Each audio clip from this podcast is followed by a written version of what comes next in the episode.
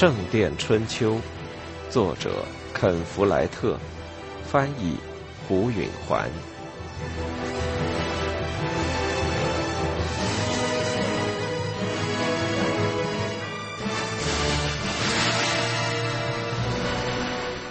五，王桥羊毛集市的前一天夜里，菲利普副院长在午夜早祷之后，和通常一样不再睡了。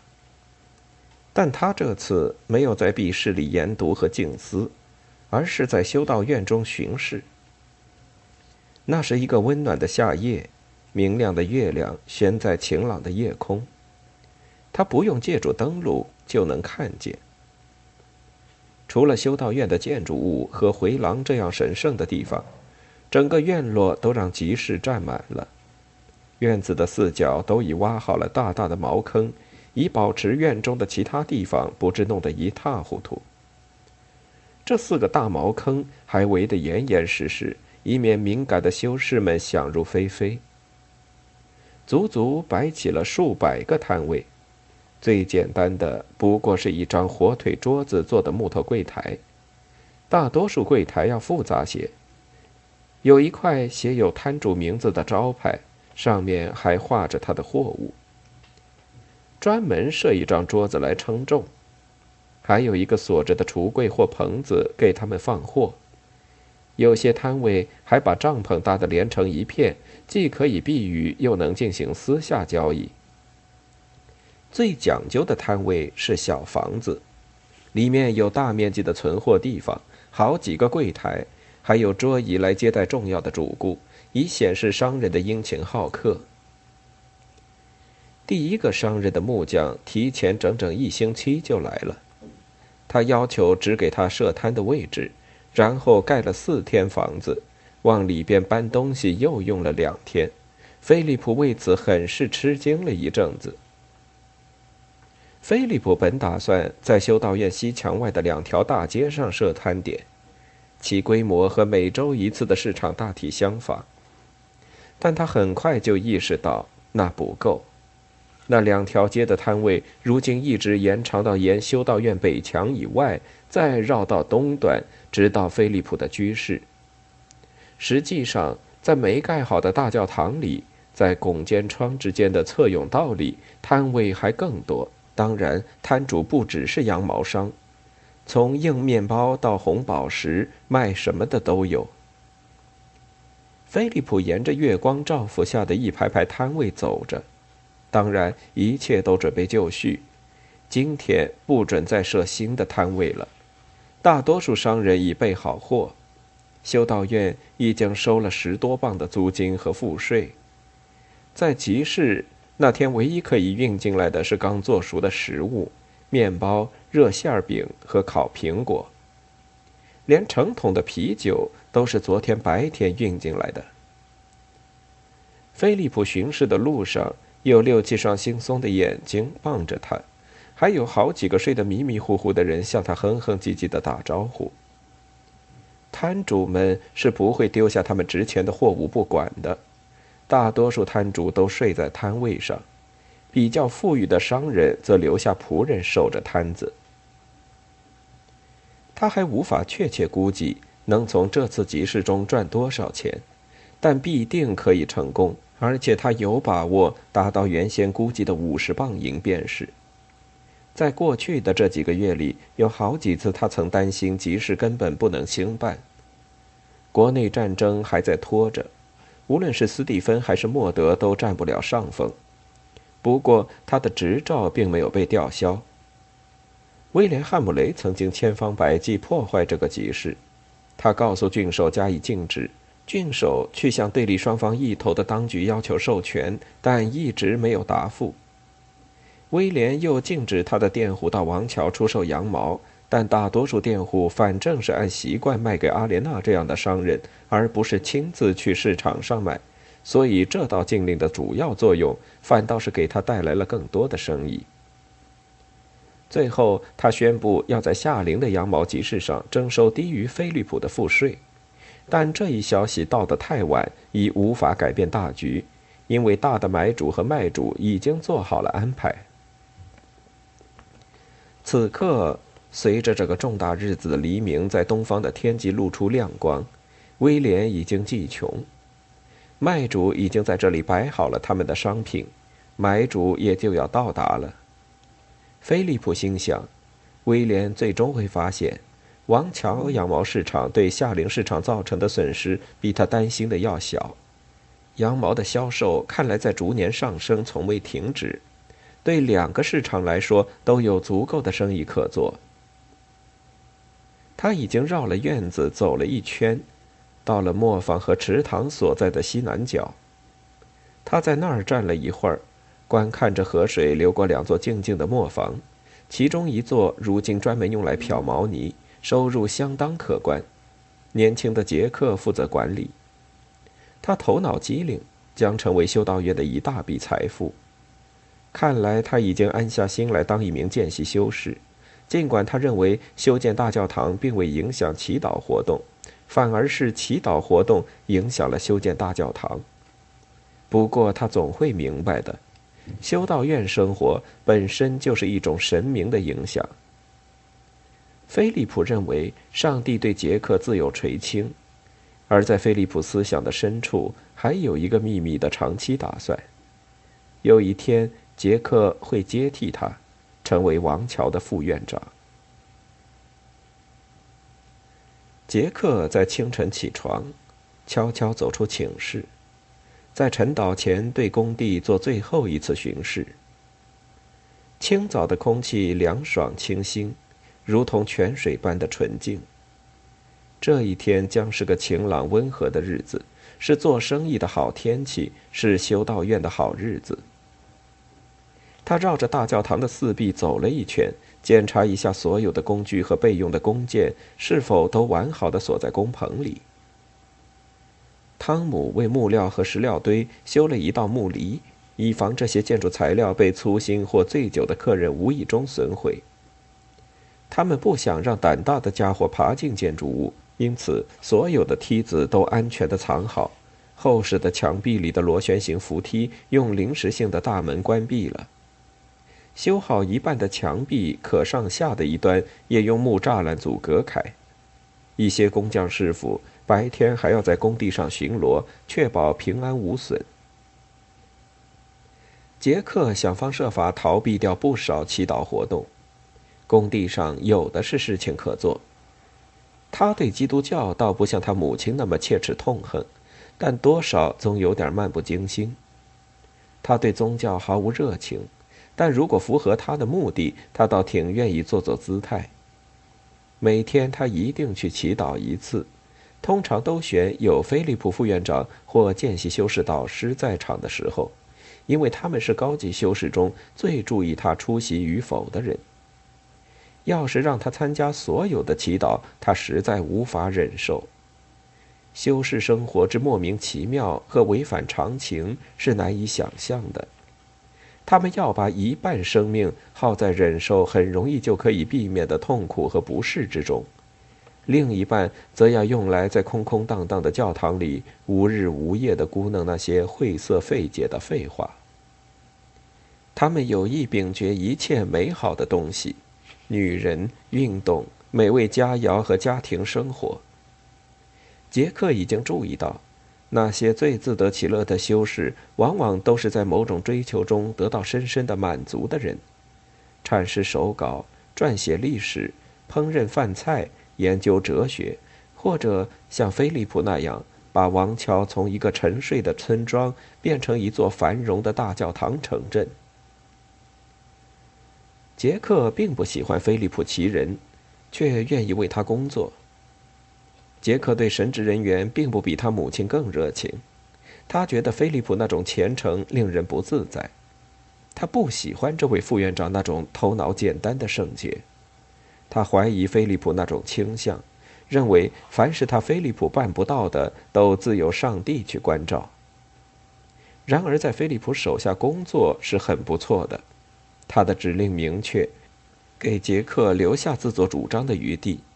而且他从不闻过是非，归咎他人。杰克刚当了三个月的见习修士，因此还没要他为另外九个月的见习期宣誓。三条誓约是贫困、境遇和服从。所谓贫困的誓约，绝不是一般人想象的内容。修士们没有个人财产，也没有个人支配的金钱，但他们的生活更像老爷而不像农民。他们吃得好，穿得暖，还有精致的石头房子可住。爱欲嘛，没什么了不起的。杰克苦涩地想。他曾亲口告诉阿莲娜，他进修道院去了，从中得到了某种冷漠的满足。他当时表现出震惊和愧疚。现在，每当他感到由缺乏女伴引起的烦躁不安时，他就会想起阿莲娜曾经怎样待他，他们的林中秘密约会，那些冬日的夜晚，他对她的两次亲吻。然后他就会想起他如何突然之间变得冷若冰霜、铁石心肠。想起他从那时起便觉得应该和女性一刀两断，再不沾边。然而服从的誓约却比较难以遵守，他现在就已经有此预感了。他乐于听命于菲利普，因为他聪慧，而且办事井井有条。但要服从愚蠢的副院长助理雷米吉乌斯，或是醉鬼客房长，或是自负的斯多，可就难了。然而，他却惦记着宣誓这件事。他反正不去遵守誓约就是了。他全神贯注的就是修建大教堂，材料供应、建筑结构和工地管理这些问题无穷无尽，非得认真解决不可。某一天，他可能得帮助汤姆想出一个办法来检查运地工地的石料是否和运离采石场的数目一致。这是一个难题，因为路程是两天或四天不等，因此无法简单的按天记账。另外一天，灰泥匠可能要抱怨木匠做的临时支撑不合尺寸，而最富挑战性的是那些工程难题，诸如怎样把成吨的石头用装在不够牢靠的脚手架上的吊装器械运到墙顶。建筑匠师汤姆和杰克讨论这些问题，就像没有长幼尊卑似的，似乎他们已经原谅了杰克那天说的那些气话。杰克当时说，汤姆从来没为他做过任何事，而汤姆的举动好像忘记了杰克承认是他给旧的大教堂放了火。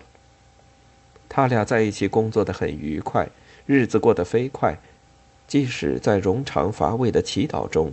杰克的头脑里想的也全是建筑和计划的棘手问题。他的知识迅速的增长着，他不再年复一年的刻石头，而是在学习大教堂的设计。要想当一名建筑匠师，没有比这更好的训练培养了。为此，杰克准备打着哈欠熬过一次次的半夜早祷。太阳已经升到修道院东墙上了。工地上一切井然有序。那些守了一夜货物的摊主们已经收拾铺盖，摆放起商品来。第一批顾客很快就要到了。一个面包师，头上顶着一盘刚烤好的小圆面包，走过杰克身旁。刚出炉的热面包的香味勾得杰克满嘴口水。他转身往回走，到修道院的食堂去。他们。很快就要在那儿吃到早餐了。第一批顾客是摊主们的家属和小镇上的居民，他们主要出于好奇来看看王桥的首次羊毛集市，其实并无心购买什么。会过日子的人在离家以前就用硬面包和粥填饱了肚子，这样就不致在价格昂贵、五光十色的食品摊位前给勾出馋虫。孩子们大睁着眼睛东张西望，被那些陈列着的诱人的东西搅得眼花缭乱。一个兴致勃勃的早起的妓女，抹着红嘴唇，穿着红皮靴，悠闲地逛着，满怀希望地对着中年男子微笑。不过在这种时刻，还没人想和他搭讪。阿莲娜的摊位算是最大的那一级，她从那儿看着这一切。过去几个星期里，他提了王桥修道院一年来所产的全部羊毛，这批货是他去年夏天预付了一百零七磅银便士买下的。他还像往年一样从农民手里收购羊毛，今年卖主比以往还多，因为威廉·汉姆雷禁止他的佃户到王桥集市上出售，所以他们就全卖给商人了。在所有的商人当中，阿莲娜做的生意最多，因为她恰恰是以办集市的王桥为基地的。她的买卖特别兴隆，已经用光了进货的资金，只好向马拉奇借了四十磅银便士来维持营运。此时，他摊位后半部仓房里已经摆满了一百六十多袋生羊毛，也就是从四万头羊身上剪下来的产品。这花掉了他两百多磅银便士，但他准备卖到三百多磅。这个数目足够付一名熟练的建筑工匠一百多年的工钱。不论什么时候，他一想到这些数字，就会为自己生意的规模感到惊叹。中午之前，他并不期望有什么买主，充其量也就只有五六个人，彼此都是熟人，而他从过去几年的交往中，和他们中的大多数也都混熟了。他准备给他们每人一杯葡萄酒，坐下来谈一会儿，然后再让其中的一个看他的货。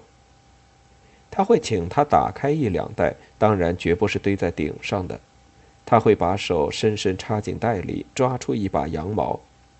他会梳理出一绺羊毛，确定一下长度，用手指搓上一搓，试试其柔韧程度，再用鼻子嗅一嗅。最后。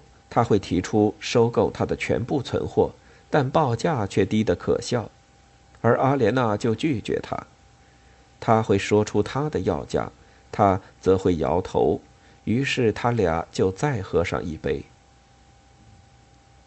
阿莲娜将再和另一位买主把这一套重演一遍。到了中午，他会请他们吃个午饭，有几个请几个。有的人会提出买下一大批羊毛。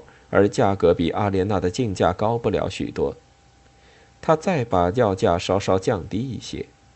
下午一开始他就成交，他的第一笔交易会要价较低，别的商人会要求他以同样的价格和他们交易，但他予以拒绝。下午他的价格就会逐渐上涨，如果涨得太快，生意做得就慢，这时商人们就要计算。他们需要多长时间才能从别处买足定额？如果他要价低于他们准备付的价钱，他会从他们相对急于达成协议上看出来。他会一个接一个的成交。他们的仆人会开始把大包大包的羊毛装到有巨大轮子的牛车上。这时，阿莲娜就撑着一袋袋成磅的银便士和银盾。毫无疑问。他今天会有比以前更多的进账，他要卖的货多出了一倍，而且羊毛价格又涨了。他计划还要提前一年买菲利普的羊毛，还悄悄盘算着给自己盖栋石头房子，要有宽敞的地窖存放羊毛，要有考究舒适的大厅，还要有给他自己用的漂亮的二楼卧室。他的前途是有保障的。他自信能支持理查，需要多长时间就支持他多长时间，一切都尽善尽美。正因为如此，他这么满心痛苦，才莫名其妙呢。